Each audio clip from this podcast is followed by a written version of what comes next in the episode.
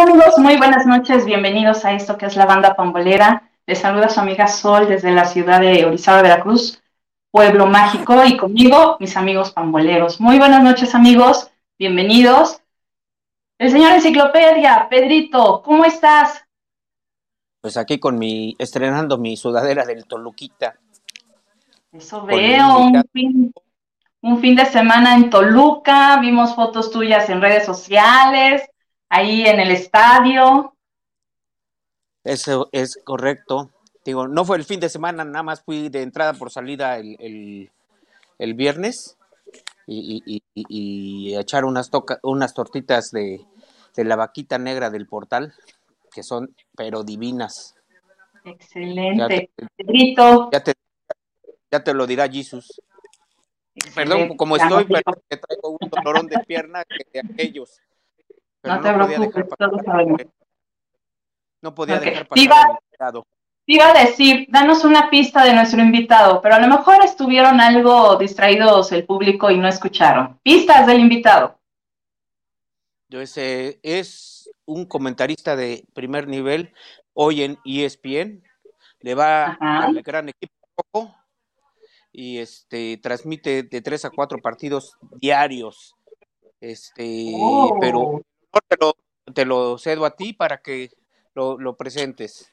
Vamos con nuestra banda, vamos con nuestra banda. Charlie, San Luis, ¿cómo está? ¿Caluroso? Hola Sol, hola amigos, buenas noches. Eh, ya un poquito más caluroso, estuvo haciendo frío aquí en la, en la capital potosina. Y un otro, digamos, otra pista de nuestro invitado, bueno, se encienden las pasiones, es su frase de inicio de los partidos. Eso es todo, muy buena frase. Gracias, Charlie. Jorge del Río, en México, ¿cómo estás? Buenas noches, Sol. Buenas noches, compañeros. Qué gusto estar con ustedes una vez más. Hoy tendremos a un invitado bastante, bastante bueno, de lujo, sabe demasiado de fútbol, entonces qué placer que va a estar con nosotros en esta noche y vamos a poder platicar con él. Así es. Jorge González, en Monterrey, ¿cómo está ese ambiente por allá? Pues bien, digo, por un lado bien y por el otro mal. No sé si, no, no sé si, no sé si yo esté en el, lado bueno, pero pues bueno, otra pista de, de nuestro invitado de ESPN para el mundo. Eso es todo. Muy bien. Pues sin más preámbulos, queridos amigos, nosotros vamos a presentar a este señorón que esta noche nos visita. Por ahí un micrófono se escucha. Fíjense que quiero darle la bienvenida nada más y nada menos que a nuestro querido amigo Jesús Humberto López, para los cuates en Twitter, Jesús. Y, y antes de que nos saludo, quiero comentarles que él es cronista, comentarista deportivo, especializado en el fútbol soccer, con más de 26 años de experiencia, tanto en radio como en televisión, ha cubierto para Grupo ASIR los Juegos Olímpicos de Atlanta 96 y de Sydney 2000, así como en el Mundial de Francia del 98. Fue enviado por TV Azteca a la Copa América Perú en el 2004, la Copa Confederaciones en Alemania en el 2005 y los Mundiales de Alemania en el 2006, Sudáfrica en el 2010 con la Su-17 en México en el 2011, Rusia 2018 y desde México el Mundial Brasil 2014 y ha narrado partidos tanto en radio como en televisión de la Liga Mexicana desde 1995 y de múltiples ligas y torneos extranjeros como la MLS, en la Liga Española, la Copa del Rey, la UEFA Champions League, la UEFA Europea League, la Supercopa de la UEFA, Eurocopa de Naciones, la Copa Libertadores, Copa Sudáfrica, Interliga y muchas más. Además, ha conducido programas muy importantes, entre ellos los protagonistas en TV Azteca, Pasión Deporte en Azteca América, Café Deporte en Proyecto 40, en ADN Deportes del canal ADN 40, Corazón Escarlata de TV Azteca Estado de México, contraataque en Grupo Asir Toluca, a todo galope en Uniradio y desde octubre de 2019, como ya lo dijeron, es, está en ESPN. Bienvenido, Bienvenido, señor Jesus. Este Hola, Sol, ¿qué tal? ¿Cómo estás? Eh, buenas noches. Por supuesto, a, a, Charlie, a Jorge, a Pedro. Eh, bueno, son, son dos Jorges, a, Jorge del Río, o Jorge de Río, eh, a Jorge González, a Pedro Montes de Oca, a Charlie, y bueno, pues por supuesto a la banda Pambolera. Muchas gracias por la invitación. Encantado de estar con todos y cada uno de ustedes. Es, es, es un placer. El placer y el gusto es de nosotros. Y bueno, pues amigos que nos ven a través de las redes sociales, Facebook, Twitter, YouTube, les invitamos para que hagan sus preguntas, participen con nosotros. Y bueno, pues entre, antes de empezar el programa, nos comentaba Jesús que es un libro abierto. Así que pregúntele, pregúntele, pregúntele. Y este, yo tengo algo que preguntar. Y perdón, compañeros, pero me, les voy a pedir su, autorización para iniciar esta entrevista con la pregunta que tengo y es, de licenciado en Derecho, salta al campo de fútbol. ¿Qué pasó? Mm, bueno, eh, eh, no pasó nada, simplemente que eh, cuando yo estoy incursionando los medios de comunicación, ni siquiera tengo el título de licenciado en Derecho, apenas estaba iniciando mi carrera de licenciado en Derecho en la Universidad Autónoma del Estado de México, que es mi alma mater. A los 18 años tengo mi primer contacto con la televisión, un, primer programa que tuve eh, ocasión de, pues conducir junto con otros grandes monstruos de la, de la televisión y de la crónica deportiva mexicana, el caso de Noel Cárdenas, el caso de Raúl Pérez. Eh, Noel fue quien invitó justamente de una manera un tanto cuanto circunstancial estar eh, presente en este, en este espacio. Yo recientemente había terminado mi preparatoria y estaba justamente iniciando mi, licenciatura. Fue eh, pues prácticamente la misma semana en la que piso por primera vez las aulas de mi, de mi universidad ya a nivel licenciatura, porque bueno, yo formé parte de la web desde nivel medio superior. Y, bueno, eh, tuve ese primer contacto, fueron seis meses, eh, medio año, fue muy rápido. Después, bueno, yo sigo estudiando la licenciatura en Derecho, después viene la experiencia en radio un poco más adelante, eh, incursiono ya mucho más intensamente en la radio que en la televisión, que en ese espacio que tuve inicialmente. Y, fue la radio, el medio de comunicación, el que me permitió pues proyectarme ya eh, directamente en, el mundo de la comunicación deportiva, en las, en las transmisiones, en la crónica deportiva específicamente del fútbol. Pero antes de, haber egresado, eh, en 1997 yo ya había ido a los Juegos Olímpicos de Atlanta 96, estaba en el octavo semestre y, bueno, esa fue mi primera gran experiencia, mi primer gran reto, tenía 22 años de edad. Y después, eh, al egresar en el 97, me, preparo para, para poder eh, contar con, mi título profesional, elaboro mi, mi tesis, pero antes de obtener el título, que se dio en 1998, voy a la Copa del Mundo de Francia también por Grupo ASIR. Entonces, no es de que de, ser licenciado en Derecho haya surcado los aires y me haya ido a la comunicación deportiva, sino más bien, primero fue la comunicación deportiva y después fui licenciado en Derecho. Eh, así fue, así fueron las cosas, Sol. Eh, los caminos de la vida no son como uno pensaba, ¿eh? Así reza la canción. Exactamente. Pedrito, adelante, por favor. Jesús, hablando de que estabas en la comunicación, este, no sé quiénes fueron tus inspiradores para, para esta profesión. Ya ves que Toluca eh, tuvo anteriormente unos comentaristas de primera línea como fueron este, pues los pioneros, ¿no? Por ejemplo, este eh, Antonio Landazábal el Moro, no sé si lo llegaste a escuchar. No. Eh, eh, él, transmitía los juegos del Toluca por ahí en el 66, que este, por la radio le ponían su mesita de este de este, de fierro con una chelita y todo y transmitían los partidos del Toluca en la radio. Él, él vino con don Nemesio de España y todo eso y, y, pues yo me imagino que también uno de tus grandes este íconos en el Toluca fue este, este Chucho Domínguez, que era cuando transmitían al Toluca a las 11 de la mañana, los domingos, no sé si te acuerdes. Sí, sí, sí, por supuesto, Pedro. Sí, eh, pero, pero fíjate que a, don Chucho Domínguez no tuve la fortuna de conocerlo y al Moro menos, ¿no? Eh, él, él, estuvo en la década de los, de los 60, pero eh, qué bien motivado estaba, ¿eh? Con una chelita al lado, oye, pues este, hasta, hasta yo me hubiera motivado plenamente con, con, esa, con esa situación. Pero bueno, ya los mencioné, a, los, a, los, a quienes se convirtieron en mis maestros de, de la crónica deportiva, fueron sin lugar a dudas, Noel Cárdenas y posteriormente eh, Raúl Pérez, ¿no? Raúl Pérez, que ustedes también lo pueden escuchar actualmente en, en TUDN, antes en Televisa Deportes, eh, pero básicamente mi, mi, gran maestro, Noel Cárdenas, que, también estuvo en Televisa durante muchos años. Ellos dos fueron básicamente. De hecho, Noel Cárdenas lo acaban de operar, ¿no? Este, está, está, delicado y ha tenido algunas problemillas por ahí de salud, ¿no?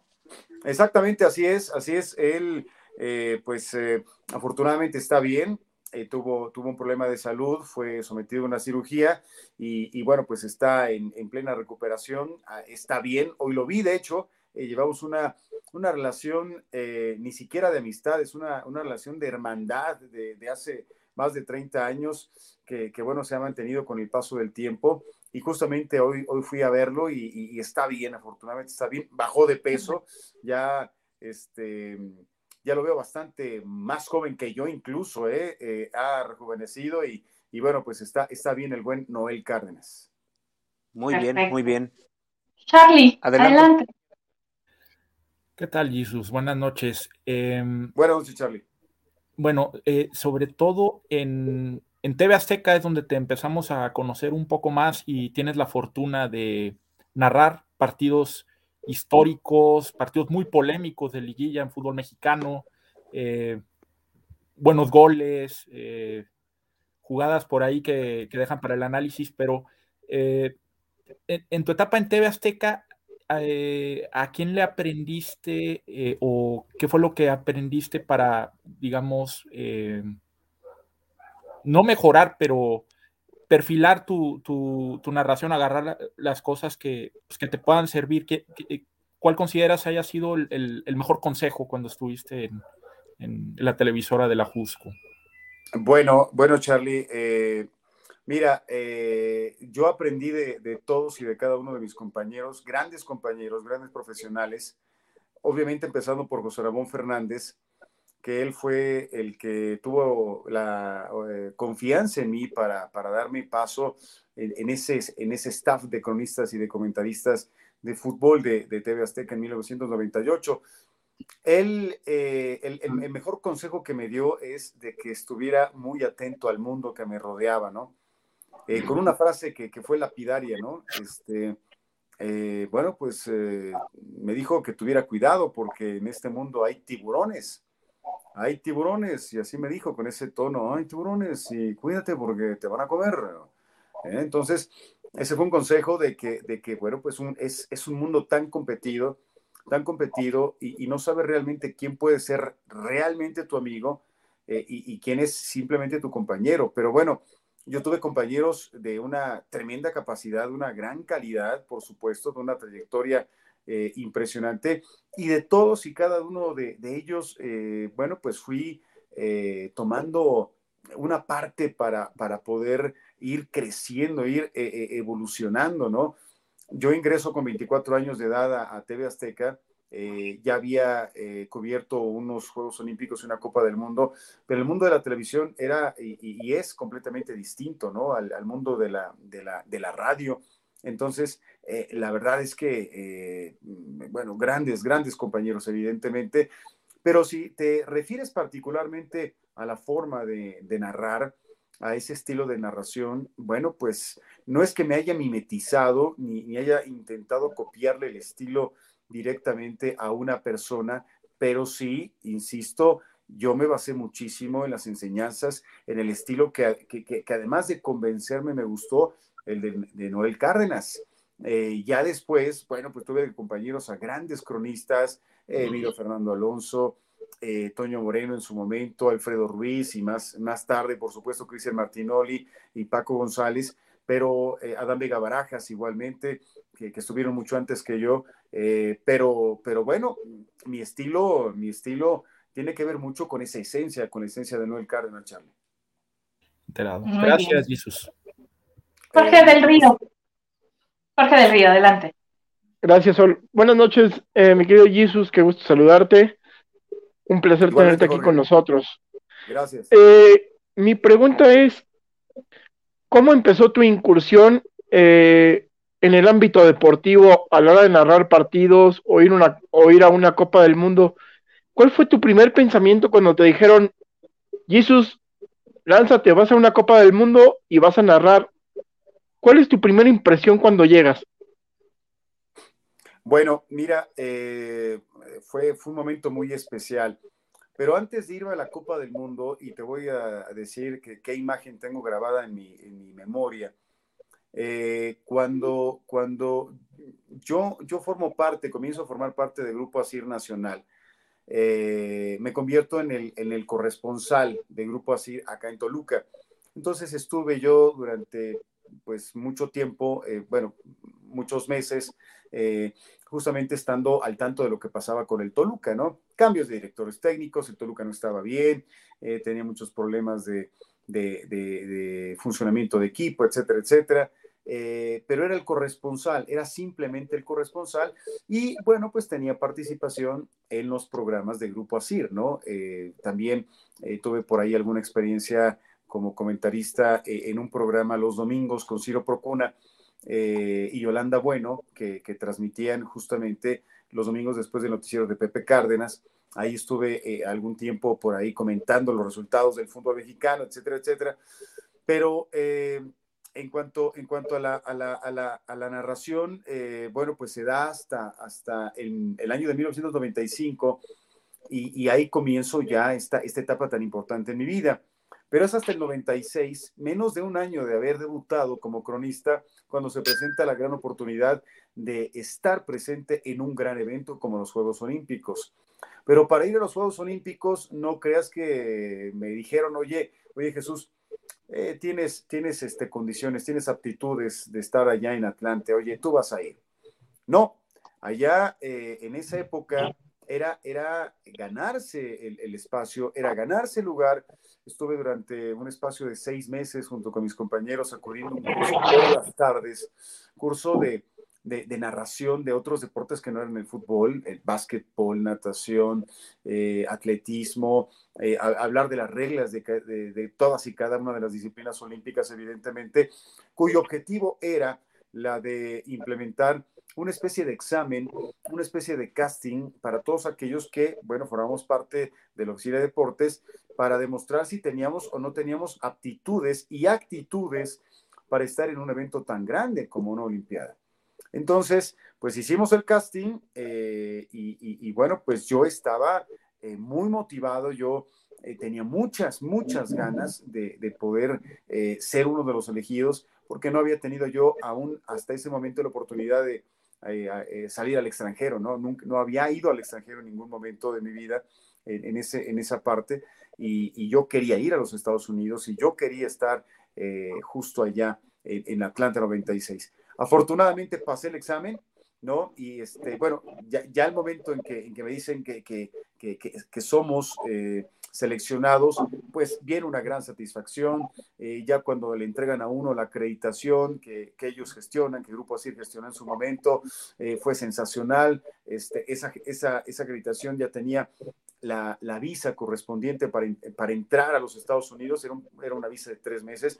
Yo no había sacado mi visa porque pues evidentemente tampoco había salido antes, pero, pero yo me fui, eran otros tiempos, me fui directo a la embajada, antes no se hacían citas, nada, era llegar con papeles y todo eso. Y, y, yo saqué mi visa de turista en el año del 96, eh, en esa época, eh, la saco, me la, me la dan, me la otorgan, este, y, viene una serie de, de, movimientos en mi vida y, y en mi, y en mi trayectoria, muy corta trayectoria en medios de comunicación, que bueno, fue un boom. Pero particularmente eh, la Copa del Mundo de Francia 98 me marcó. ¿Y cuál es mi, mi imagen? Mi imagen más representativa es cuando voy saliendo del metro de París, eh, uno de los metros más hermosos del planeta. Eh, salgo y, bueno, pues la típica construcción parisina, no, no lo puedo explicar porque no soy experto en arquitectura, pero eh, cuando yo veo eso, que siempre vi en los libros, que siempre vi en la televisión, este, como muy lejano, y lo tengo ahí ante mis ojos, fue increíble. O sea, cuando salimos del metro, porque además nos fuimos en, tren, en RER, eh, eh, que es el tren suburbano desde el aeropuerto Charles de Gaulle hacia, hacia digamos que el centro de París, todo fue a través de, ese medio de transporte. Entonces ahí estuvimos deambulando entre las estaciones de metro. Es, una telaraña el metro de París. Y, y, bueno, ya cuando finalmente salimos, esta es la estación que nos va a permitir llegar a nuestro hotel. Cuando salimos, digamos, a la superficie, a la calle, no, bueno, quedé yo este, se me, se, me, se me, caía la mandíbula de la emoción de, de estar eh, en Europa también. Yo quería viajar a Europa, siempre fue mi sueño, mi ilusión, y se cumplió en ese, en ese momento. Entonces, pues este, fueron momentos eh, muy especiales, muy especiales, pero también tuve que hacer, haber hecho un examen para Francia 98, ¿eh? no, lo comenté, pero igual Francisco Javier González, que era nuestro jefe en Grupo Asir México, eh, quería que realmente quienes acudiríamos a estos eventos estuviéramos preparados, y no era de dazo, no era de que me caes bien, tú eres este no sé, ¿no? Que, tengas otros, otros elementos, otras virtudes que no tengan que ver con tu preparación y con tu sapiencia, con tu expertise, con tu trabajo. Y, bueno, pues afortunadamente pasé ese examen también y por eso tuve la fortuna de estar en Francia 98, ¿no? Entonces, bueno, eh, fue parte de lo, de lo, que viví en ese, en ese momento, este, eh, Jorge. Gracias, Jesús. Excelente, wow. Eh, Jorge González, adelante. Jesús, pues ya que tocamos el tema de, de Europa, este, hoy, eh, ¿qué opinión te merece el que ahora este, se tengan que pagar eh, plataformas digitales para hoy en día poder ver, eh, no sé, por ejemplo, la, la Champions que, que, sale de ESPN y pasa a una cadena como, como TNT Sports, pero te ponen una plataforma en donde, en donde antes podías ver, ver libremente este, con por, el Fox, por ESPN y ahora te piden que una plataforma eh, como HBO pagues para que puedas ver eh, la Champions League. ¿Cómo es la revolución de todo esto? Bueno, pues eh, Jorge, ¿cómo estás? nuevamente, es un fenómeno, un fenómeno que se está dando a nivel mundial y es parte de que el fútbol debe de sostenerse económicamente y se sostiene mediante la venta de los derechos de transmisión. Antes era, hace muchos años era eh, relativamente sencillo, ¿no? Claro que se pagaba, pero no las cantidades, no las cifras que, se, que se devengan eh, hoy, hoy en día. Y sí, sí nos, sí nos eh, primero nos sorprende, sobre todo porque esto va aparejado con el uso de la tecnología, ¿no? las aplicaciones. Antes, antes digo, hace 25, 20, no sé, no sé cuándo arrancaron las, las aplicaciones, no existían. Bueno, los dispositivos móviles, los teléfonos inteligentes no existían, eran en todo caso teléfonos lisos y llanos, ¿no? Este, unos tabiques y ya, ya te comunicabas, ¿no? Era un teléfono, pero no era lo que ahora representa un smartphone, eh, en donde tú puedes ahí eh, contar con la posibilidad mediante una conectividad a Internet de observar todo lo que tú quieras. Entonces, ahora ya no depende solo de estar frente a un monitor, frente a una pantalla para ver un evento deportivo. Ahora la tecnología está al alcance de tu mano, pero claro que esa tecnología cuesta, ¿no? Cuesta y eh, eh, eh, los derechos se van incrementando y cada vez son más y más y más caros. Entonces, aquí el que tenga mayor capacidad económica es el que se lleva la mayor tajada del pastel, la, tajada más grande. Entonces, pues eh, yo lamento, por ejemplo, que ESPN ya no cuente con los derechos de, la Champions League este, y que ahora estén en otra plataforma, pero, pero bueno, pues es parte del fenómeno, ¿no? Así como ESPN eh, e y Star Plus, que, tenemos eh, también en su momento, también eventos exclusivos, ¿no? En, donde solamente por Star Plus puedes, puedes observar y también tienes que pagar. Eh, y, así cada vez eh, esto se va a incrementar más, más, más y más, ¿no? Y, habrá otros nombres, otras etiquetas, otras apps que, que, seguramente tendremos que adquirir. ¿Por qué? Porque eh, esas nos van a permitir acercarnos a nuestro evento deportivo, a nuestro querido evento deportivo, a nuestra transmisión de fútbol, este, en el momento en que queramos, incluso hasta sobre demanda, ¿no? Eh, podemos ver la repetición en el momento en que podamos verla aquí en un teléfono y, listo, eh, así de sencillo, ya no estar ahí eh, en, vivo en el evento y si ya no pudiste verlo en vivo, pues ya te, ya te lo perdiste, ¿no? Entonces, e, esta es una transformación brutal, es, una transformación absolutamente inesperada hace 5 o 10 años, ¿no? Así es. O, podemos, o podemos ver en un momento dado el resumen de ese partido, ¿no? en cualquier instante y en cualquier momento. Pedrito, adelante. Yo quiero hacer una pregunta. Este, ¿no se les hace que están sangrando demasiado al usuario de porque pagas, no pagas nada barato un, una, un, un, servicio de Easy, de, este, del de TV Azteca o DirecTV o este, Sky. O sea, no son nada baratos. O sea, te están cobrando un, un, un, un servicio y luego te hacen que pagues otro servicio para que tengas otra cosa. Pues eso, yo para mí eso es un abuso para el al usuario final. Digo, porque no se vale, ¿no? Por ejemplo, yo contrato un, un, un, un, una programación y todo donde está eso, y de repente sí lo están pasando, pero ya lo, lo mandaron a una plataforma donde tienes que mandar pagar otra lana. Entonces, pago dos veces, pues no se me hace justo. Se nota que estás enojado, Pedro, pero tranquilo, tranquilo. no, no, no, es que eh, para mí eso se me hace que, nos ven la cara, le digo. O sea, es que yo estoy pagando, y yo pago mucho de televisión para que todavía, digo, y estoy pagando Star Plus, entonces creo que no es justo para el usuario. Mira, eh, yo no represento a esos intereses. No, no, no, pero te lo, no, yo te, te, hago el comentario, no, no, que si no te parece a ti que es un abuso hacia el usuario. Mira, yo también tengo que pagarlo. Eh, yo también tengo que, este, para ver la Champions, pues sí, tengo mi aplicación y tengo que pagarla. Evidentemente, tengo que, ahora sí que todos. Eh, eh, todos aquellos que estemos interesados, ¿no? Se, va haciendo cada vez la televisión más selectiva, mucho más selectiva, en donde se, transforma día con día.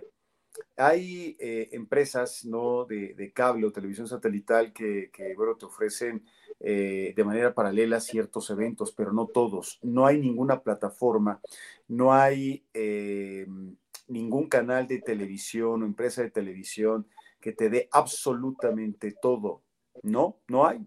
No hay porque tampoco tiene todo el dinero del mundo y porque además hay leyes que eh, en el caso de México, bueno, pues impiden la concentración, ¿sí? por eso, por eso el gobierno mexicano no autorizó la fusión eh, o más bien la adquisición formal, no, no la autorizó para territorio mexicano de ESPN y, Fox Sports, ¿no? Eh, Disney, eh, Walt Disney Company, que es propietaria de ESPN, compra Fox y, de manera este, paralela Fox Sports, ¿no? Entonces, se supone que ya era parte de, este, de este conglomerado de empresas, pero no fue, no fue autorizado porque pues alguien, alguien se quejó este, y, dijeron, no, ¿cómo? Pues van a acaparar el 80% del mercado, no se vale, no se puede, no, no, no, no es justo. Y bueno, pues no se autorizó, ¿no? A diferencia de gran parte de Sudamérica, en donde ahí sí se permitió esa, esa fusión. Entonces, este, eh, no hay, no hay, no hay una, no hay una em, eh, empresa o plataforma que te dé absolutamente todo, no existe, porque te digo, no, no, no hay todo el dinero del mundo, ¿no? Y, hay este, alternativas, ¿no? Yo, yo, yo, me quiero quedar solamente con la Champions y voy a apostar por la Champions y, y, aunque les, les cueste muchísimo dinero, pero bueno, pues están arriesgando su dinero y por eso cobran lo que cobran. Claro, este, ya finalmente la decisión del usuario es ser selectivo. ¿Qué es lo que quiere ver? Si quiere ver todo, pues lamentablemente tiene que devengar, ¿no? Por, por todo ello no es la televisión abierta, es que nos acostumbramos justamente a esa parte de la televisión abierta de la cual yo estuve durante 20 años. 20 años de televisión abierta. Nosotros, cuando, cuando ya no transmitimos a Pachuca y cuando se fue a Fox Sports, ¿cómo no? Este, ¿Cómo es? Pues el Atlas, este, el León, eh, y, ya solamente se podía ver a través de la televisión restringida o satelital, eh, decía, pero, pero ¿cómo? Yo mismo me sorprendía, ¿no?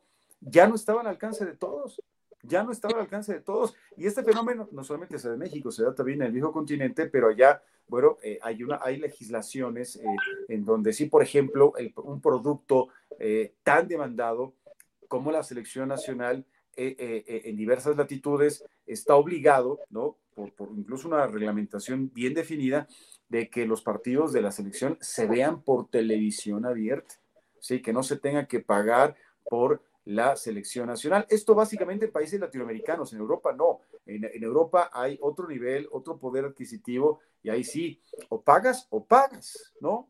Pero bueno, es otro mundo, no, no podemos hablar de ellos. Pero sí, yo entiendo tu molestia, Pedro, entiendo tu molestia pero, pero ahora sí que lo, lo, que más quieras ver y puedas ver.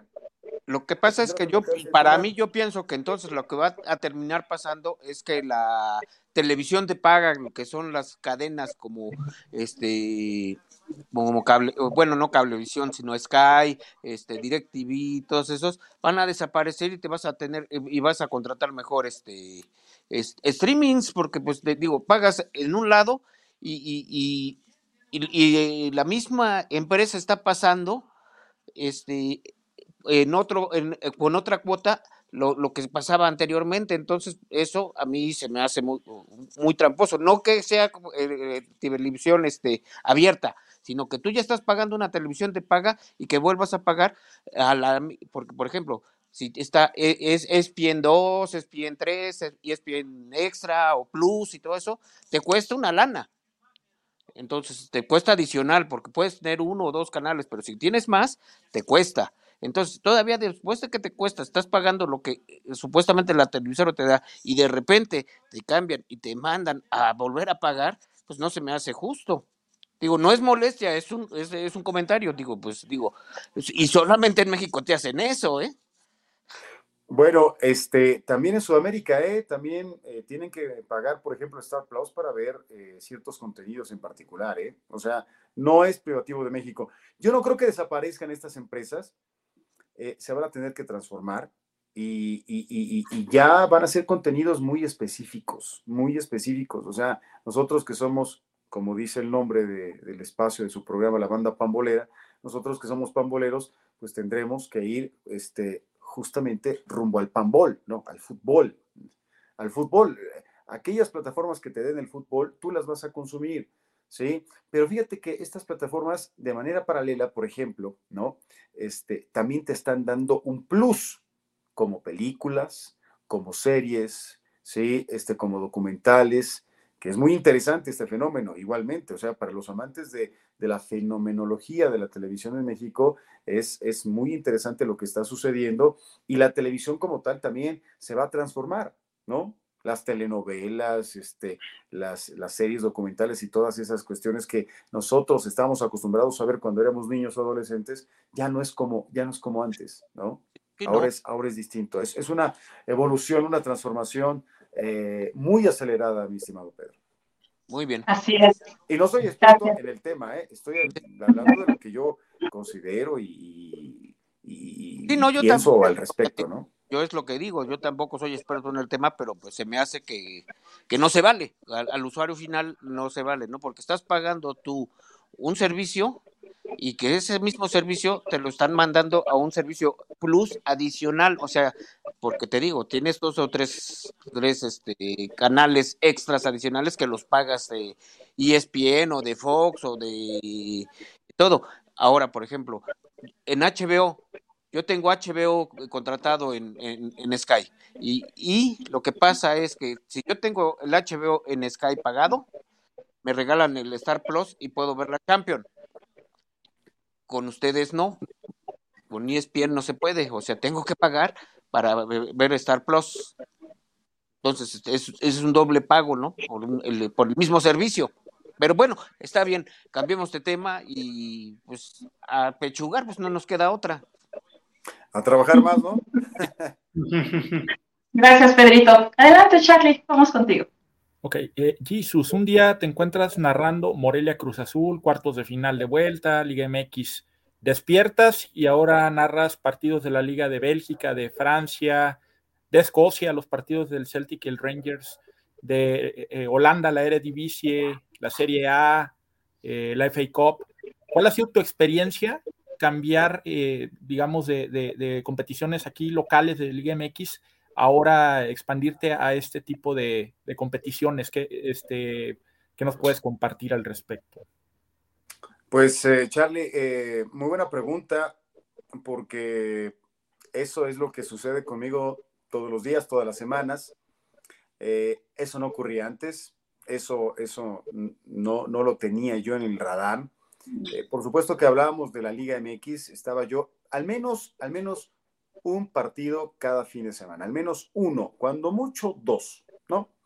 Pero Liga MX, de manera esporádica aparecía la, Champions, cuando, cuando transmitíamos la Champions, a mí me tocó narrar dos finales, eh, y también la Europa League, eh, y los mundiales, eh, los mundiales en donde aparecía México en las categorías inferiores, ¿no? Tanto varonil como femenil.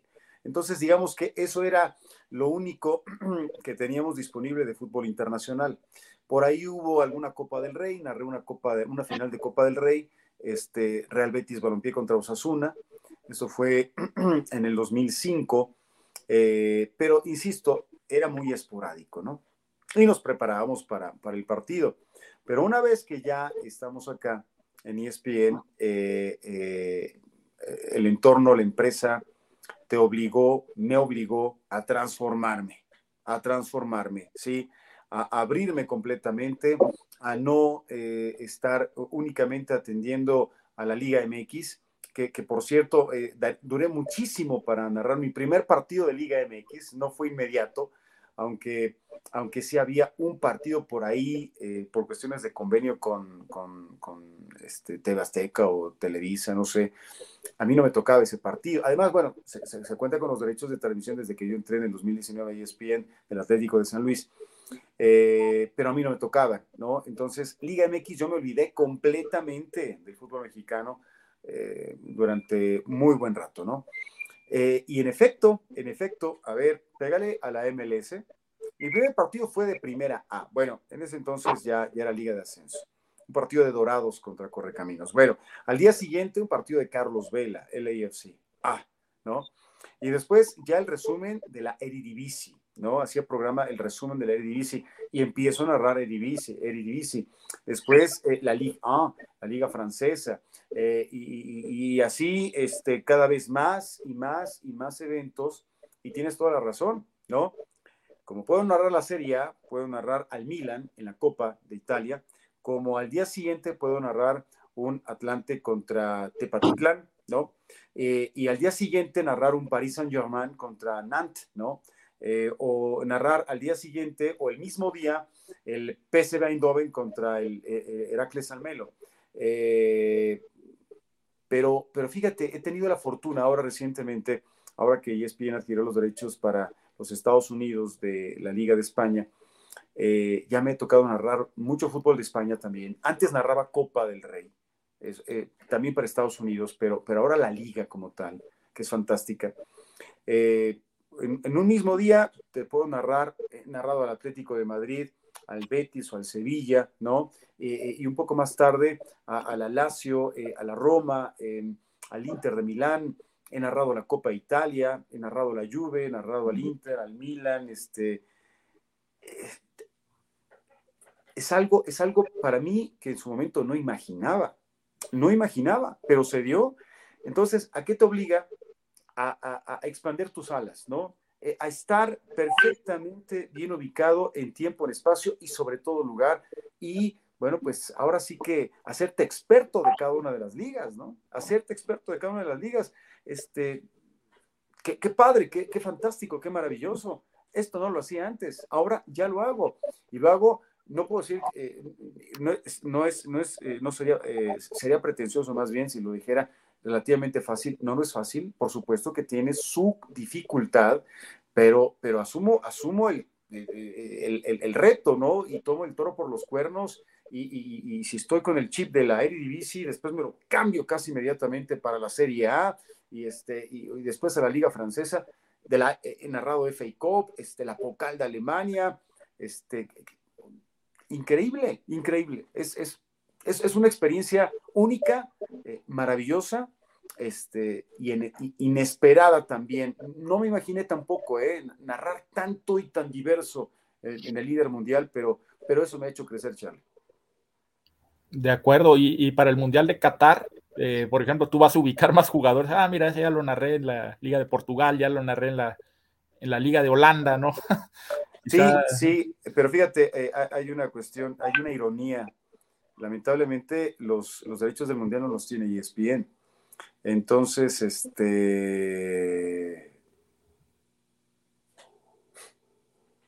¿Qué va a pasar, no? En, ese caso, en, ese, en, esa experiencia del mundial de, de, de, Qatar, ahora que estoy mucho, mucho, mucho, pero este, eh, infinitamente más preparado, ¿no? Eh, del fútbol internacional, del fútbol mundial, pues resulta que ahora no, no se tenga esta, esta situación. ¿Ni en inglés? vamos a ver qué pasa. ¿Ni en inglés lo tienen? Eh, sí, sí, sí, sí. Bueno, pero el, play by play en inglés es. es, no, porque también es otra cosa que te, obligan a narrar en inglés, ¿no? Y, es una preparación adicional. No, claro, claro, claro, pero, pero eso sí, eso sí, no, no, no, no, no llego a tanto al play by play en inglés, ¿eh? No, no, no se, requiere un feeling este, diferente y no, no, no. Pero sí, eh, para, para inglés sí, digo, en Estados Unidos sí, sí hay derechos, por supuesto. De acuerdo. Muy bien. Jorge del Río, adelante. Gracias, Sol. Jesús, yo lo que te quiero pedir o preguntar es, cuando narras algún partido, ¿tienes dos frases favoritas a la hora de narrar un partido que se te vengan a la, mente que digas, esta voy a decir hoy? Bueno, este, mm, pues así como frases favoritas, obviamente, eh, ya la dijo Jorge, eh, digo Pedro en, su oportunidad, este, se encienden las pasiones, ¿no? es el de batalla, el de arranque, ¿no? el que, el que tengo desde 2005. Eh, y, el gol que dicta sentencia condenatoria, ¿no? Eh, ese, ese sí es así muy, muy, muy eh, identificable cuando el equipo que mete el gol ya para ganar el partido, pues este, es, es cuando se, se, se expresa. había otra, otra, otra frase que utilizaba, esto es una, es una entrada de, de, de averiguación previa y consignación inmediata, ¿no? Esa la utilicé también hace varios años. Ya no, ya no aplica porque ya no hay eh, averiguación previa este, en los términos jurídicos, ya hay una carpeta de investigación. La consignación sí, ¿no? Se consigna ante, ante el juez, ¿no? Una carpeta de investigación, quienes son expertos en, el mundo del derecho. Este, pero básicamente son esas. Y, otra cuestión, digo, eh, los apodos, fíjate que a mí no, no se me ha dado eh, no me ha gustado, eh, sí los digo, pero, pero eso de andar bautizando a los futbolistas con apodos, pues no, no, no soy yo parte de, ese fenómeno, ¿no? Eh, yo he pretendido ser un poco, un poco más, desde mi perspectiva, desde mi óptica, más respetuoso, pero bueno, hay colegas que sí, les encanta el, tipo de, narración bajo apodos, ¿no? El, el, gran Ángel Fernández en su momento, por supuesto, y después otros más que, que bueno, pues este, lo han hecho y, han causado hilaridad, pero, pero no es en mi caso, ¿no? Tampoco tengo que mimetizarme, porque tampoco he sido así, ¿no? Pero bueno, esas son las frases, mi querido Jorge. Este, prácticamente te diviertes estando narrando un partido, te diviertes porque es otro espacio, es un lugar donde, donde estás con amigos, con compañeros que conoces ya su trayectoria, los, los has tratado durante muchos años entonces me imagino verte llegar al estadio, seguramente lo primero que se te viene es una sonrisa, lo primero que hay. Bueno, sí, cuando iba al estadio, este Jorge, cuando iba al estadio, eh, hace, hace rato que no voy al estadio, algo que, lamento mucho, pero pues son las condiciones, eh, primero de empresa, ¿no? Eh, porque acá en ESPN solamente se tiene San Luis y, se puede acudir cuando se podía acudir, acudir al estadio, ¿no? Al, al estadio Alfonso Lastras pero ahí fuera, nada, no, nada, nada, nada. Antes, antes sí, por supuesto, cuántos viajes a Torreón, a Tijuana, a Puebla, a Morelia, eh, a, Ciudad Juárez, a Tuxtla Gutiérrez, a Veracruz, eh, Morelia, etcétera, ¿no? La verdad es que sí, sí, sí, sí, esa sensación es maravillosa. Ahora me tengo que conformar por hacerlo en casa, ¿no? Este, en casa, ¿no? con motivo de la pandemia ya transmitimos desde casa para cuidarnos y creo que fue una decisión muy, muy atinada de, por parte de ESPN de, de, darnos, de proporcionar los elementos y herramientas para, para poder hacerlo, que también fue una experiencia única que jamás me imaginé iba yo a tener en mi vida profesional. Después de, insisto, esa, esa, esos 20 años o más, incluyendo la radio, no me iba a Pachuca también muchas veces, me fui a Celaya, me fui a León, en, fin, este... Em, de, salir y salir, ahora no salir ni a México, a la cabina, ¿no? Eh, ahora lo hago desde casa, adaptarte a eso, jamás imaginé estar en casa, pero, pero, pero bueno, ya nos adaptamos, ya nos adaptamos, y, frente a la, a la pantalla de la computadora, este, ya vemos el partido, ustedes lo que ven en, en su monitor, en su pantalla de alta definición, yo lo estoy viendo en una computadora, ¿no? Este, conectado con compañeros que, bueno, yo estoy acá en Toluca, pero hay otros que están en la Ciudad de México y otros que están en Tijuana, otros que están en Torreón, incluso en Estados Unidos, incluso en Europa. Eso es increíble, ¿no?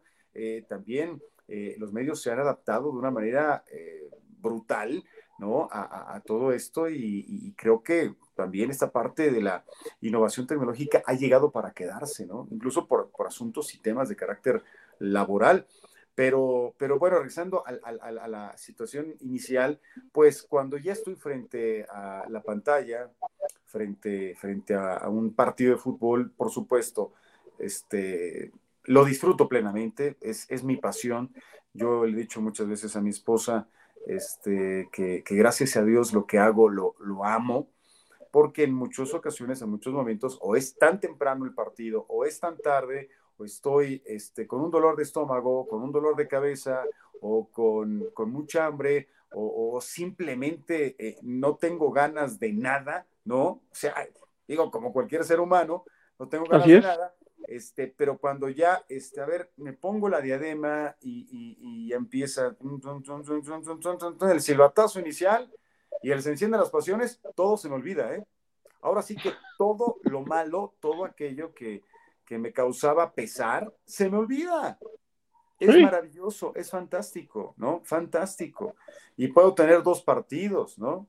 Ya, cuatro fueron una exageración. No, no, no, habría garganta que, que, soportara. Da la impresión que sí narro cuatro partidos, pero es que son repeticiones de, encuentros este, del día anterior o algo así. Pero, pero sí, este, dos, dos partidos. En Azteca llegué a ser tres, pero fue una situación extraordinaria, ¿no? Y antes se narraba un tiempo. ¿Se acuerdan? Éramos dos narradores y había un analista. Y acá, bueno, pues te echas el partido tú solo, los 90 minutos, y cuentas con el apoyo de un analista. Y, en tele este, también había el de cancha, ¿se acuerdan? El, comentarista de cancha. Y eran dos, no, no, nada más uno, eran dos. Entonces, este, era mucho más light, ¿no? Y llegué a hacer tres partidos. Pero acá no puedes más de dos, ¿eh? Y, y, y alguien por ahí de ustedes, no recuerdo quién, pero lo dijo claramente, este, menos yo, que, por ahí eh, tengo un buen amigo que ustedes conocen también, Eugenio Díaz, que, dice que yo hasta, hasta grito los saques de banda, ¿no? Este, pues eh, está bien, ¿no? Está bien, pero, pero yo, le, yo le imprimo mucha, mucha emoción, mucha intensidad. Siempre, es mi estilo, así soy. ¿Ya? Me, me, han puesto, gritón, este, grito mucho, eh, trato de moderarme, sí, pero cuando estoy emocionado es inevitable, inevitable. Perdón, si le quieren poner mood, si le quieren este, cambiar o lo que sea, híjole, lo siento mucho, pero, pero difícilmente después de tantos años, como bien comentaba Sol, de 26 años, eh, como, fíjate, como cronista no son 26 años, eh, porque debuto en 1995, este, no son 26, pero pues eso es una buena cantidad, ¿no? Estamos hablando de, no, pues sí, ¿verdad? Ah, caray, ya tantos. No, no puedo creerlo. Sí. ¿Sí? No, no, no, pues sí, ¿verdad? No, bueno, pues en este 2022 entonces este, 27 años de cronista, estoy, no, bueno, hasta yo me sorprendo. 27 años. Así es esto, mi querido Jesús. Ah, así, así pasa el tiempo, ¿eh? Así pasa el tiempo, qué barbaridad. pero felicidades por, tanto, por tantos años de excelente trabajo. Muchas gracias, muchas gracias, Jorge, muy amable, gracias. Jorge González, por favor, adelante.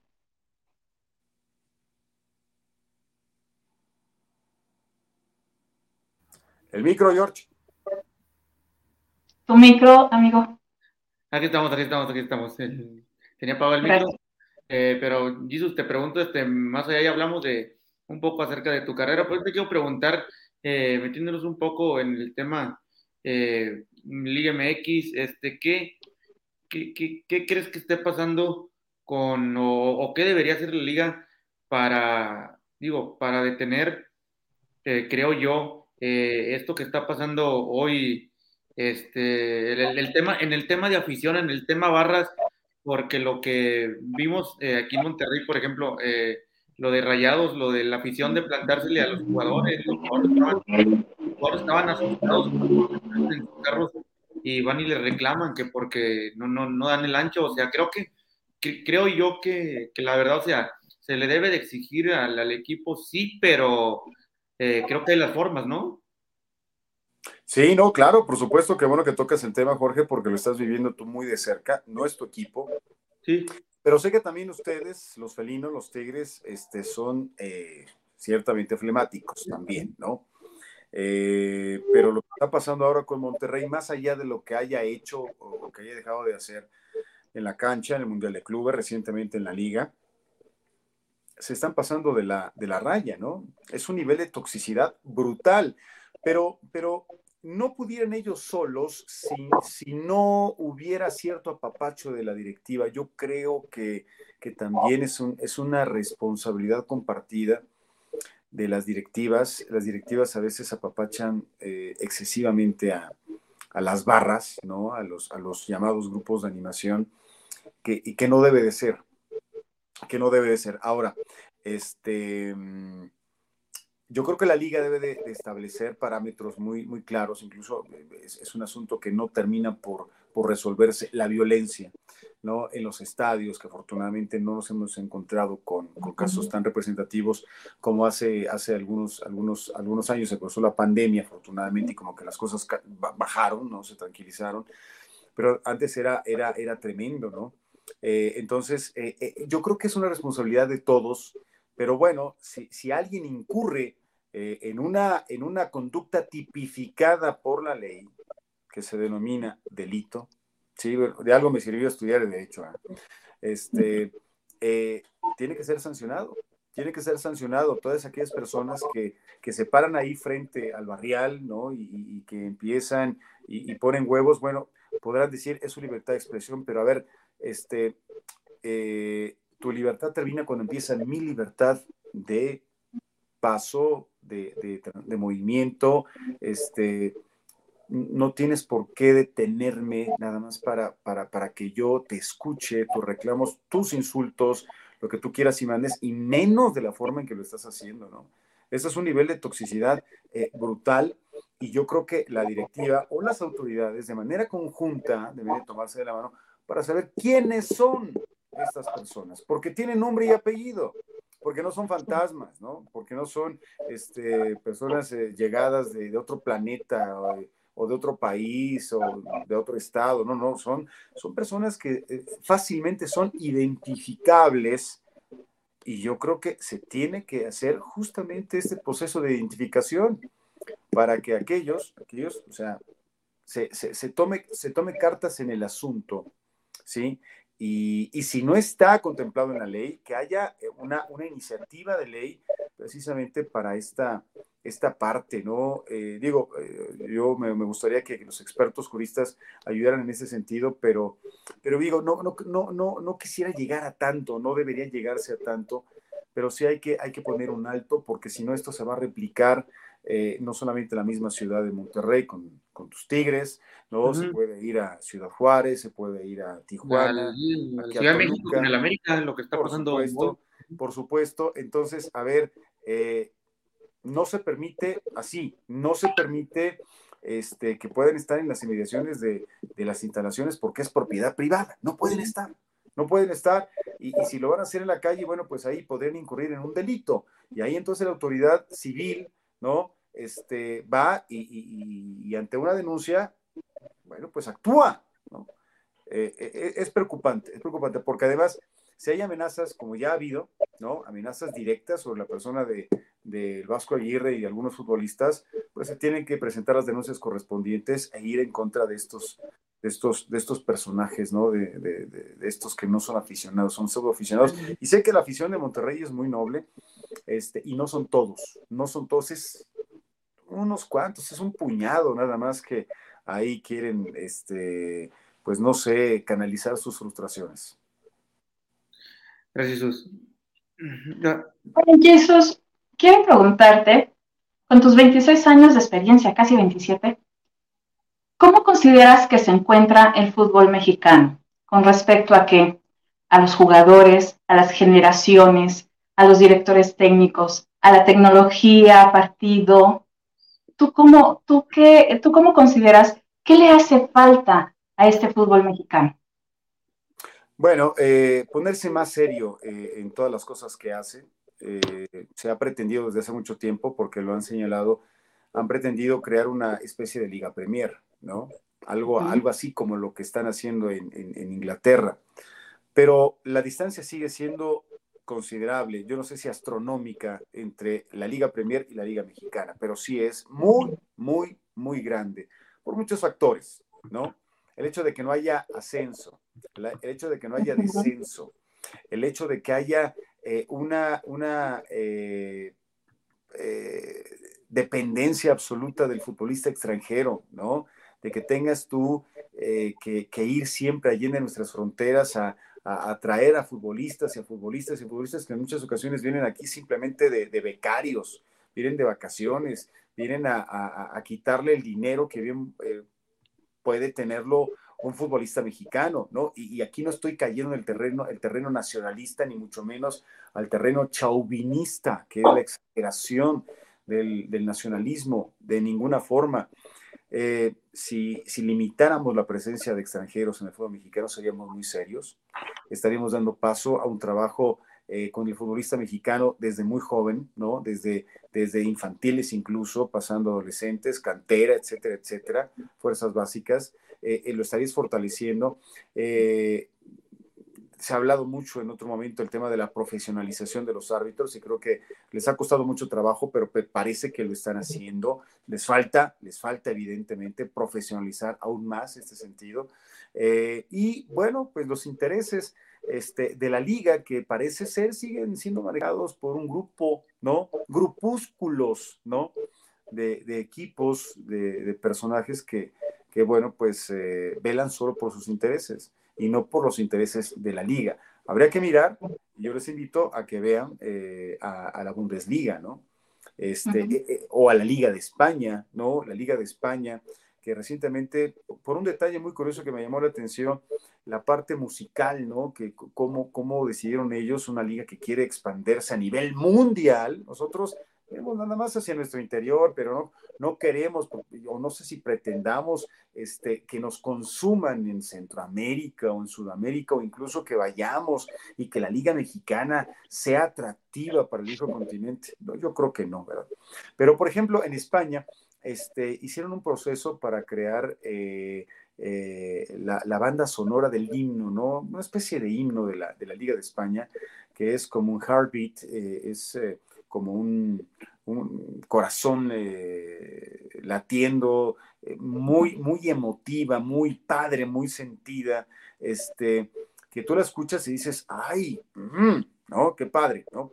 Digo, me estoy yendo por un detalle en particular, pero también los derechos de transmisión, ¿no? ¿Cómo se reparte el dinero de los derechos de transmisión? Algo que acá en México está, está evolucionando, pero seguimos, seguimos con ciertos monopolios, también, dicho sea de paso, aunque ya hay TUDN le presta los, los derechos o no sé, los, los, renta o los regala a, TV Azteca y, viceversa, y, también por ahí entra ESPN y, este, y, Fox Sports, y, solamente, bueno, Fox Sports no lo ves en otra plataforma que no sea Fox Sports.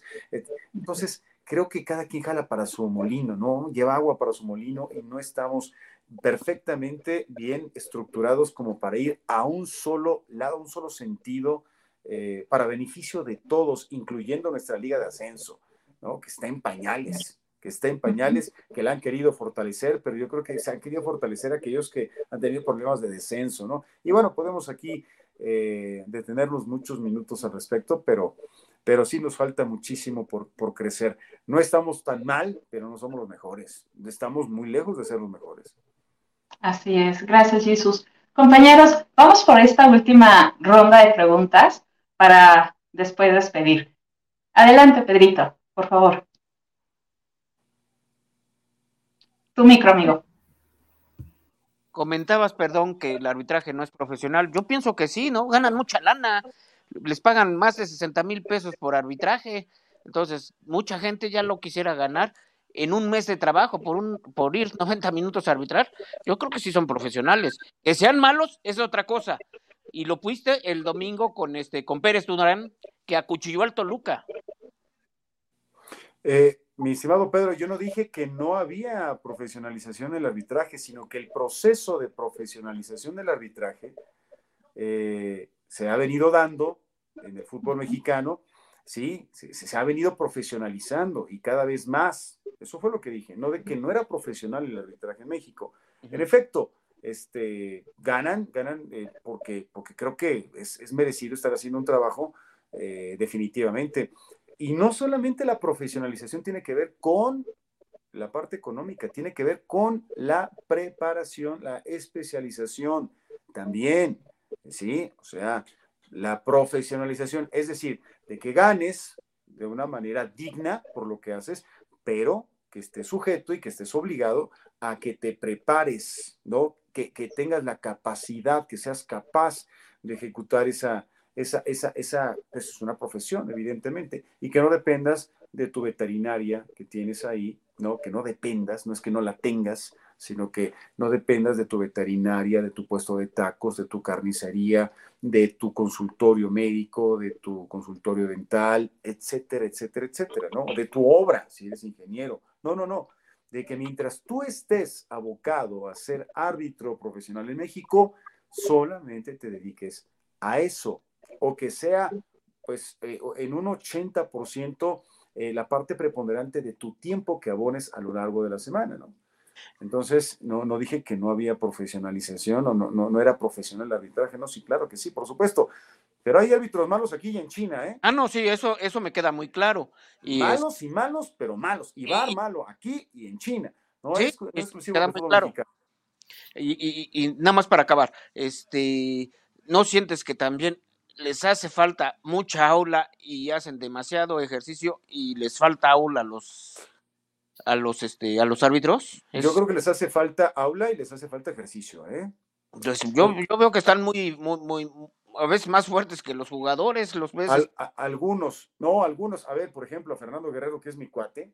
Digo, es mi cuate porque, porque realmente me, me cae bien y porque digo, hace mucho que no lo veo. Este, Fernando Guerrero, el cantante este, en el último partido que me tocó transmitir, lo vi por ahí un poquito, o sea, su, índice de masa corporal ya no era eh, tan, tan, tan baja, ¿no? Este, le vi media llantita y hay árbitros que, no están del todo bien físicamente hablando, ¿no? O sea, yo, yo creo que sí, tiene que haber una preparación. Mira, hasta incluso en tres frentes.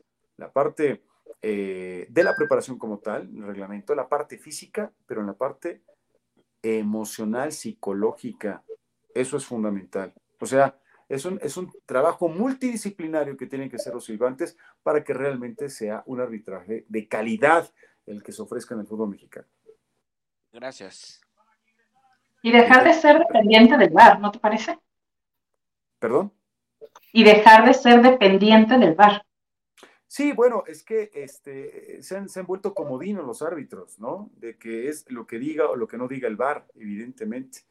Eh, el bar no está mal, el bar no está mal, el bar es para aplicar justicia, ¿no? Justitia, darle a cada quien lo que le corresponde.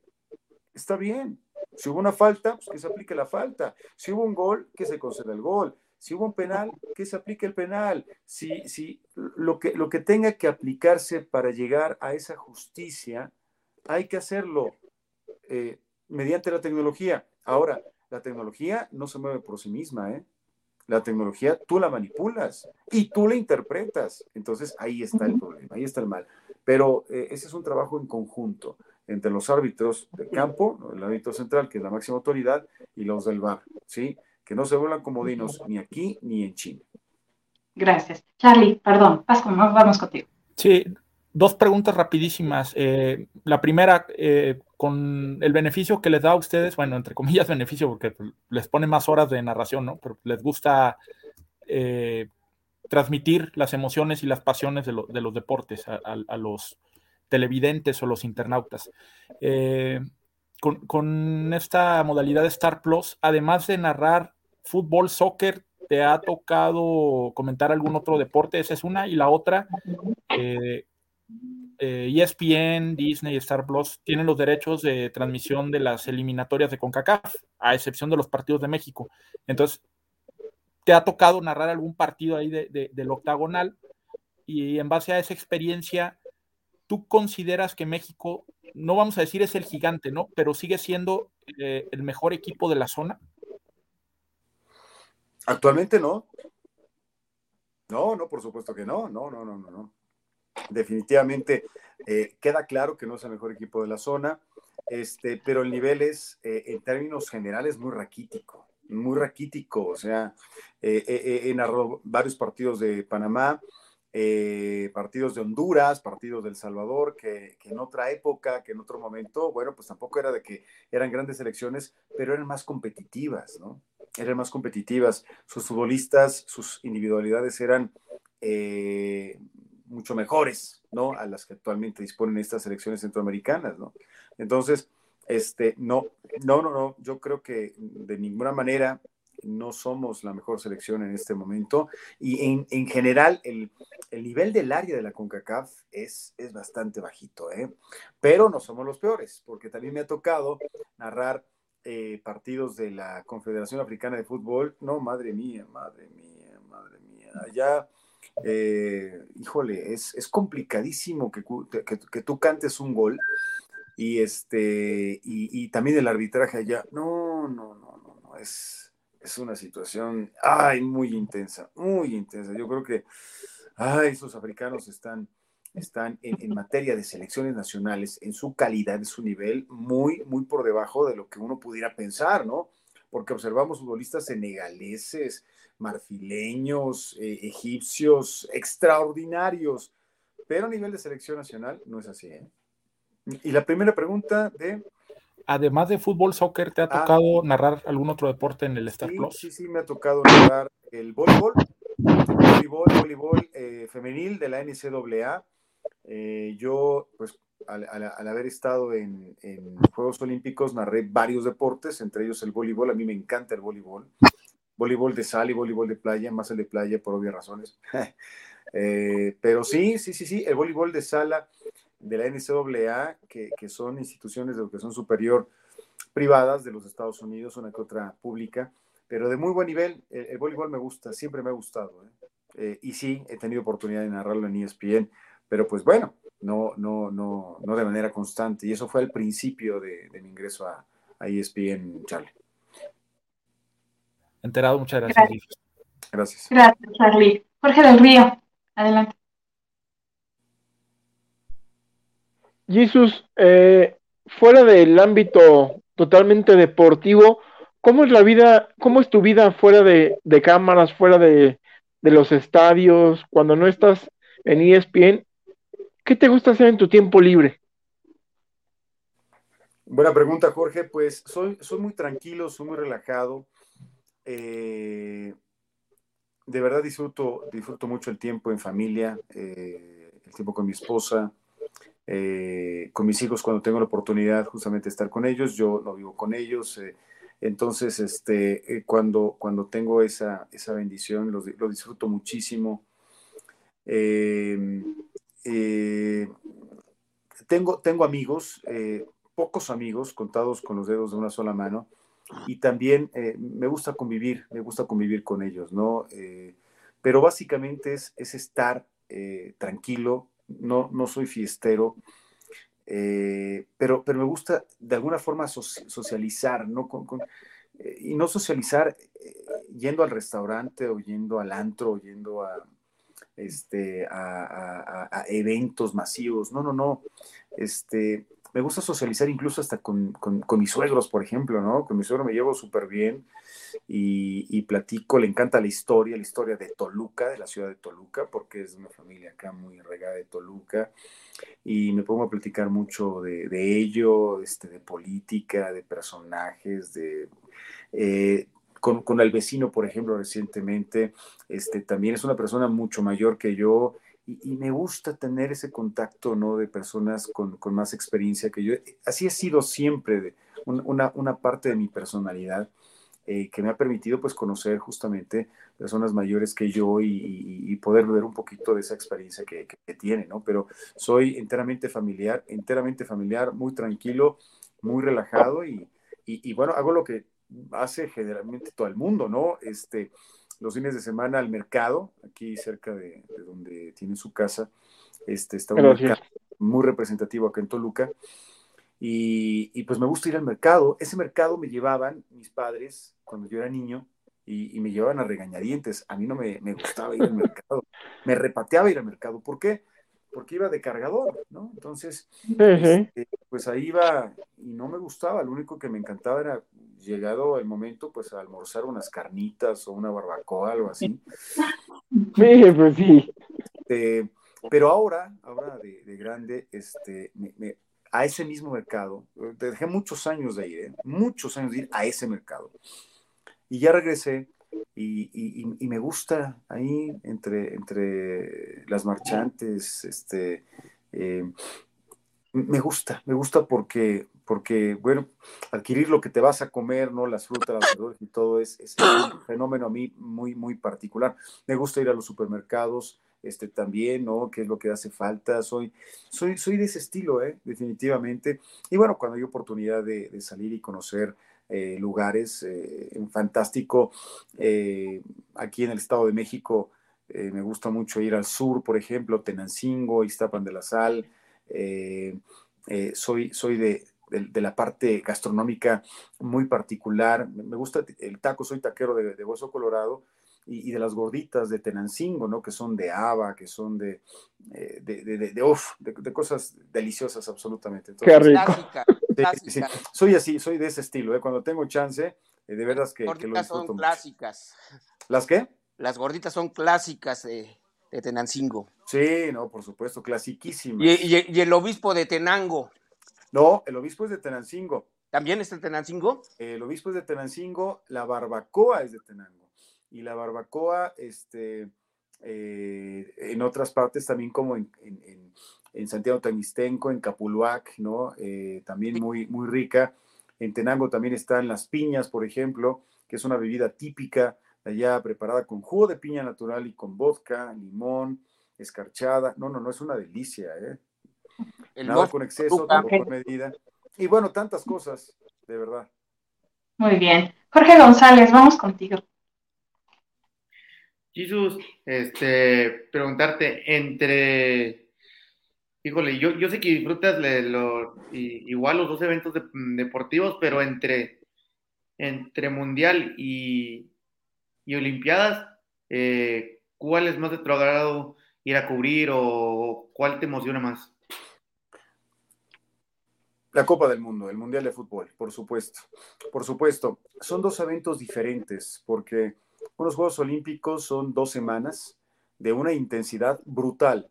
Brutal, yo recuerdo que en la cobertura de Atlanta 96 y de Sydney 2000 eh, se dormía un par de horas al día, un par de horas, y había que estar en la brega de las disciplinas, de los deportes, atento, no solamente era fútbol, o sea, era estar eh, todo el día metido ahí en la transmisión en la cobertura de los eventos y, muy especial, muy padre, evidentemente, ¿no?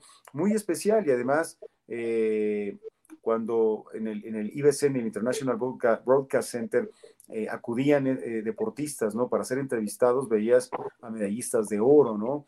A, grandes atletas y eso era fantástico. Pero un mundial es un mundial, un mundial es un mundial, el ambiente en las calles, el ambiente eh, en los estadios es, es, extraordinario. Una Copa del Mundo eh, es, es, un evento sin igual, sin igual. Y por supuesto, yo que amo el fútbol, eh, me quedo con la, con la Copa del Mundo, mi estimado Jorge. Jesús. Ok. Jesús, hemos tenido también comentarios del público, lo cual agradecemos muchísimo. Estos comentarios y estas preguntas las hemos ido abarcando durante esta entrevista pero queremos mandar saludos a Rodolfo García, que entre tantas cosas este, también iba respondiendo, creo que, creo que sabe tu vida, no es por nada, pero se la sabe, se sabe todo, ¿eh? definitivamente sí. Todo. Porque mira, iba comentando que le va al Valle, que es abogado, egresado de la UAM, que es el que, le, que ha narrado voleibol. Es más, si hubiéramos hecho una trivia, creo que Rodolfo García se gana el premio. Pero bueno, gracias, Rodolfo. Qué, sorpresa, Rodolfo García. Bueno, yo tuve un compañero en la, en la secundaria, eh, Rodolfo García Bringas, pero pues no es él, no es el muchacho de, de, la, de la fotografía, este, e, el que pudo haberme conocido más o menos, ¿no? Pero este, por lo que veo es Politécnico, ¿no? Mm, y está en Radio Gol. está en Radio Gol. ¿Perdón? Él, tiene su programa en, una estación que se llama Radio Gol. Ah, ok. Álvaro Morales, Rodrigo López, eh, etc, etc. Sí, pero, ¿Qué, sorpresa. Pero se sabe, Un saludo se sabe toda su vida, Jesús, ¿eh? Hasta comentó, que, hasta comentó que habías narrado desfiles del, del 20 de noviembre. Así es. No, puedo creerlo. Y no, bueno, fue 20 de noviembre, fue 16 eh, de septiembre. Eh, en el último año del gobierno, no hay problema, no es problema, este, problema político. El último año de gobierno del, gobernador Enrique Peña Nieto, eh, yo fui a Palacio de Gobierno acá en Toluca a leer justamente este, el paso del contingente de la Universidad Autónoma del Estado de México, ¿no? Entonces, sí, efectivamente, eso fue, lo hice una sola vez, una sola vez, pero fue del el 16 de septiembre. Fíjate cómo sí, sí, sí, hubieron personas que estuvieron atentas ¿eh? al, evento. ¿eh? Aquí observo a, Mabel. Eh, sí, también mandamos. Se, cambia el apellido muy seguido. Antes era Mabel Lehmann, me acuerdo.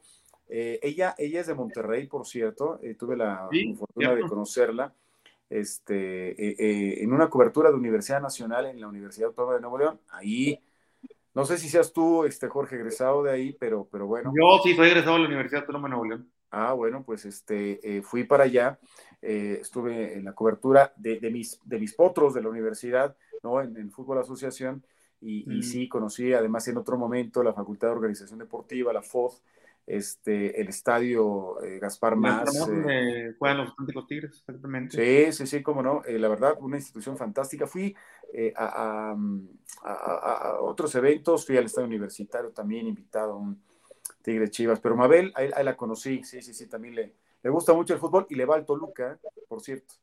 ¿Sí? Así es. Le mandamos saludos. Le mandamos saludos. Y al Chelsea. También. También Vero Villafuerte, qué buen invitado. Saludos, banda. Saludos también para ti, Verito, un abrazo grande. Y Giro Giro, saludos a Jesus desde Orizaba, Veracruz. Ah, un abrazo, un abrazo a Vero y a, Giro Giro, hasta, hasta Orizaba. Eh, ¿Tú estás en dónde? ¿En Orizaba o en Pozo Rica? En, Orizaba, Veracruz, pueblo mágico. En Orizaba, en Orizaba. Un compañero mío que es eh, productor está en Poza Rica.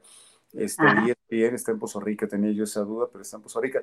Eh, de hecho, hacemos contacto con él en las transmisiones, pero yo lo conocí en la Ciudad de México, pero con motivo de la pandemia se fue allá porque están sus papás y desde allá, y él está feliz y contento, imagínense, ¿no? Este, regresa ya con, con su familia a Pozo Rica y, y, muy feliz, este, pero, pero Orizaba, no tengo el gusto de conocer Orizaba, me encantaría. Pueblo mágico, aquí tenemos un pueblo este, mágico, Metepec, ¿no? La ciudad típica de pueblo mágico.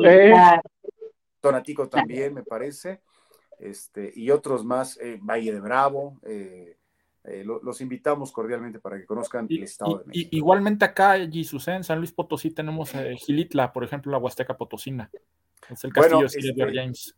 Algo que no, no, no saben, algo que no saben muchos, más bien saben muy, muy, muy pocos, y ya que tú estás ahí en, en San Luis Potosí, este, Charlie, bueno, pues yo tengo sangre potosina, porque mi papá mm. es nacido en la Huasteca Potosina, en la ciudad de Tancanwitz. Órale. Yo bueno, yo también tengo sangre de la, de la Huasteca, eh, de parte de mi mamá. Exactamente. Entonces, este, San Luis fíjate nada más.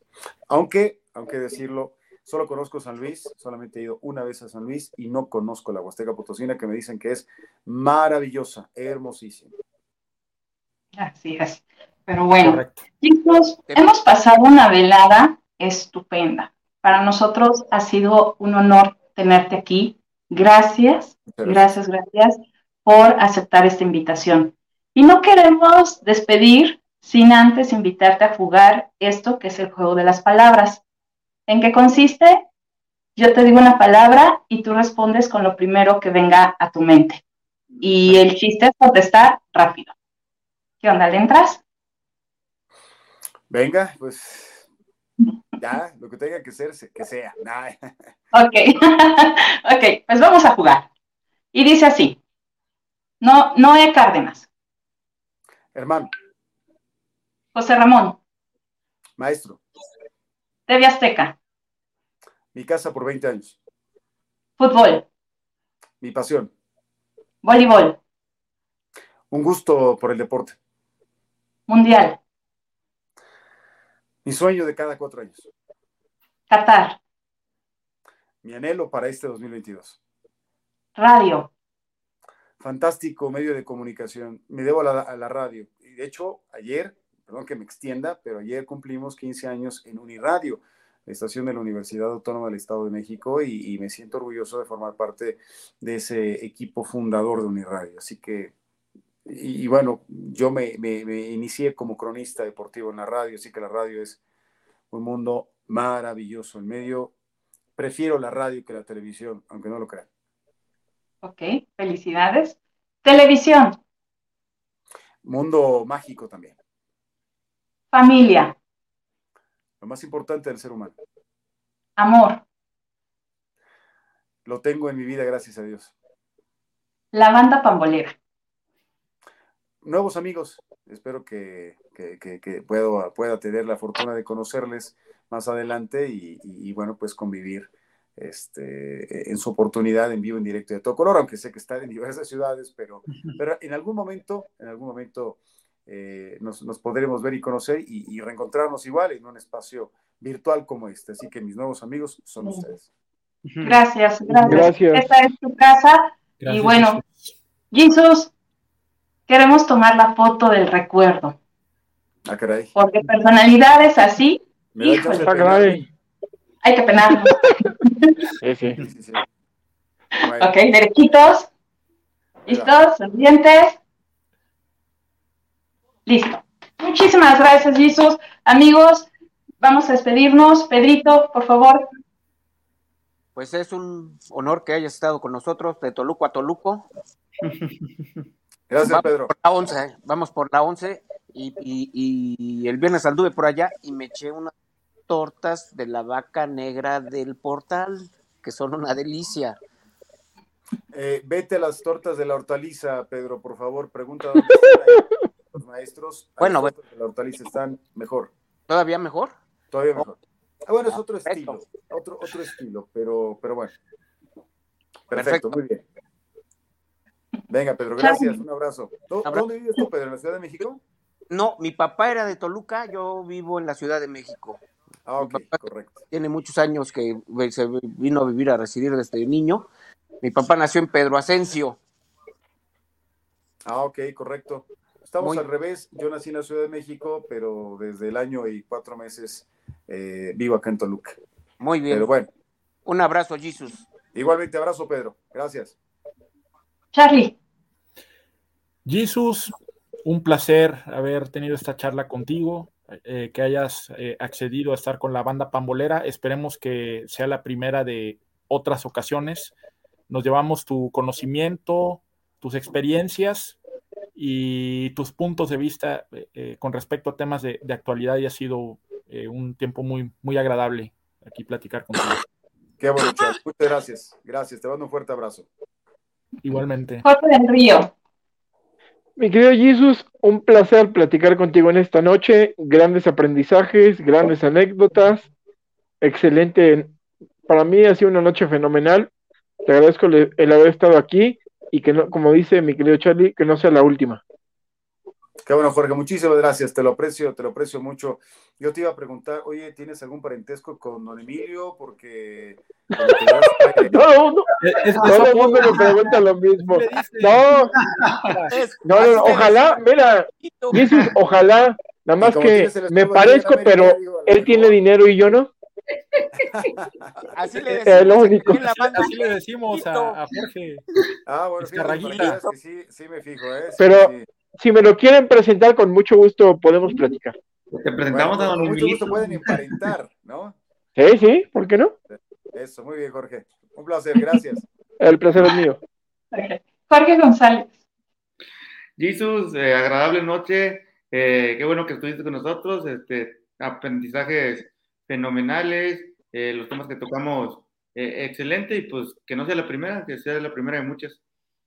Claro que sí, George, muchas gracias, eh, muy amable, te mando un abrazo hasta la Sultana del Norte, allá, allá hay familia, allá está mi, cuñado y mi concuña, y este, y, bueno, eh, hace, hace casi dos años fue la última vez que estuve precisamente allá en, en, Monterrey, una ciudad maravillosa, fantástica, me encanta la música norteña y sobre todo la carne asada, ¿no? Entonces, este, pues bueno, eh, con la ignorancia de poder estar en Monterrey para la carnita cuando guste. Venga, claro que sí, Jorge, un abrazo.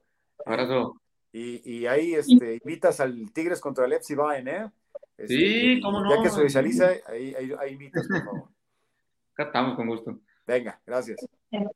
Y Jesús, un gusto conocerte. Gracias por permitirnos conocer a, a Jesús, al profesional, al cronista, al deportivo, al ser humano. Ha sido un gusto, un honor. Y esta, esta es tu casa. Muchísimas gracias por, por todo. Muchas gracias, Sol. Muchas gracias. Un, un placer este, conocerte y conocerlos a todos. Gracias por acercarse a mí después de ese eh, también ejercicio ¿no? de, de, plática y charla en un space eh, con el parientón mexicano, este, que por ahí se, se unieron. Eh, bueno, pues yo encantado de la vida platicar con ustedes, porque finalmente mi trabajo es para ustedes, que me, que me escuchan, que observan sus equipos favoritos, que ven los partidos de fútbol. Bueno, mi trabajo es justo para ustedes y y, ya conocerlos, ver sus rostros, lo que sienten, lo que piensan, bueno, pues también eso me retroalimenta muchísimo. Entonces, eh, gracias a esta profesión que me permite también estar, estar así, eh, de esta manera, eh, platicando con, con, con, personas que no, me, no, no, pensaba yo conocer en algún momento de mi vida. Así que, Sol, muchas gracias también y a, a sus órdenes siempre. Muchísimas gracias, Jesús. Gracias, Pedrito, por la gestión y la, con esta con esta entrevista. A Jorge González, gracias por tu tiempo. Jorge del Río, gracias, gracias, gracias. Charlie, gracias, por todo el apoyo, orientación y guía. Y gracias a usted, amigo, que hace posible este programa, por conectarse, por escribir, por participar, por interactuar. Todo esto que hacemos es para usted. Gracias, que tenga excelente noche y que viva el fútbol. Gracias y hasta la próxima. Bye bye.